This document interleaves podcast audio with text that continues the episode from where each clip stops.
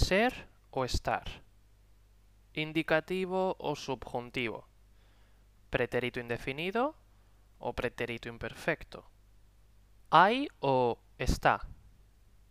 Si estás estudiando español, seguro que alguna vez te has hecho varias de estas preguntas.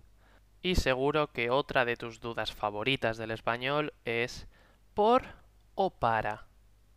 Pues bien, esto es lo que vamos a comentar ahora. Las preposiciones por y para tienen muchas funciones y algunas de ellas son muy diferentes. Así que hoy vamos a centrarnos solo en esas funciones de por y para que presentan una dificultad especial porque pueden ser un poco similares y por lo tanto pueden generar confusión. Vamos a empezar con la diferencia más conocida, la más famosa entre los aprendices del español. Por ejemplo, escuchemos la siguiente frase. Estoy estudiando por aburrimiento.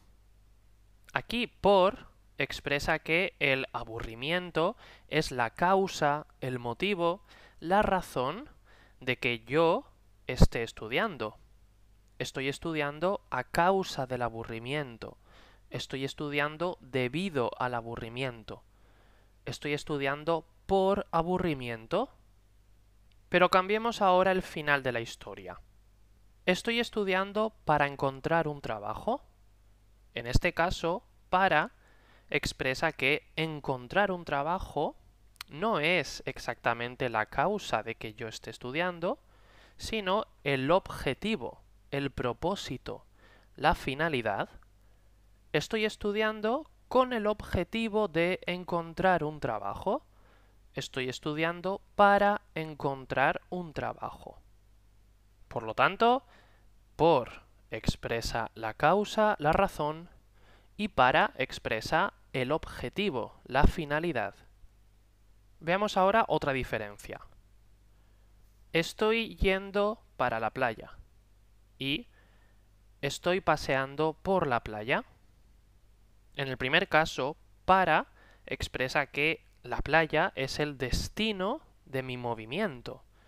Estoy yendo para la playa es lo mismo que si digo estoy yendo a la playa, hacia la playa.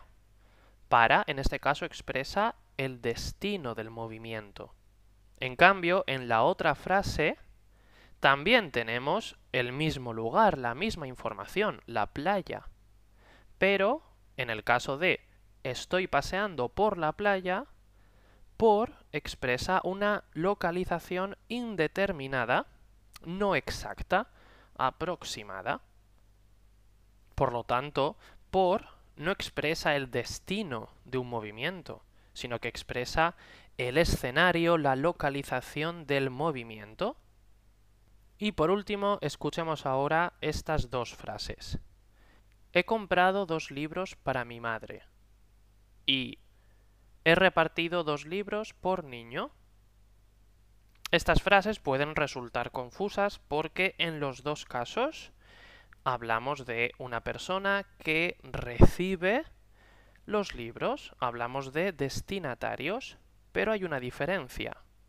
En la primera frase, he comprado dos libros para mi madre, para expresa simplemente que mi madre es la receptora, la destinataria de estos libros.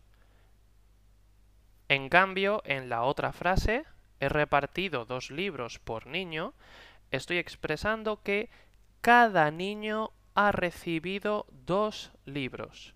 Estoy expresando una distribución. Y aquí terminamos nuestras explicaciones de por y para. Pero recuerda que esto solo es un pequeño ejemplo. Por y para tienen muchas otras funciones. En nuestra escuela, en Enforex Valencia, en España, nos gusta practicar este tipo de dudas y problemas que presenta el español con juegos, talleres y actividades muy divertidas. ¿Quieres divertirte y aprender al mismo tiempo? Ven y conócenos.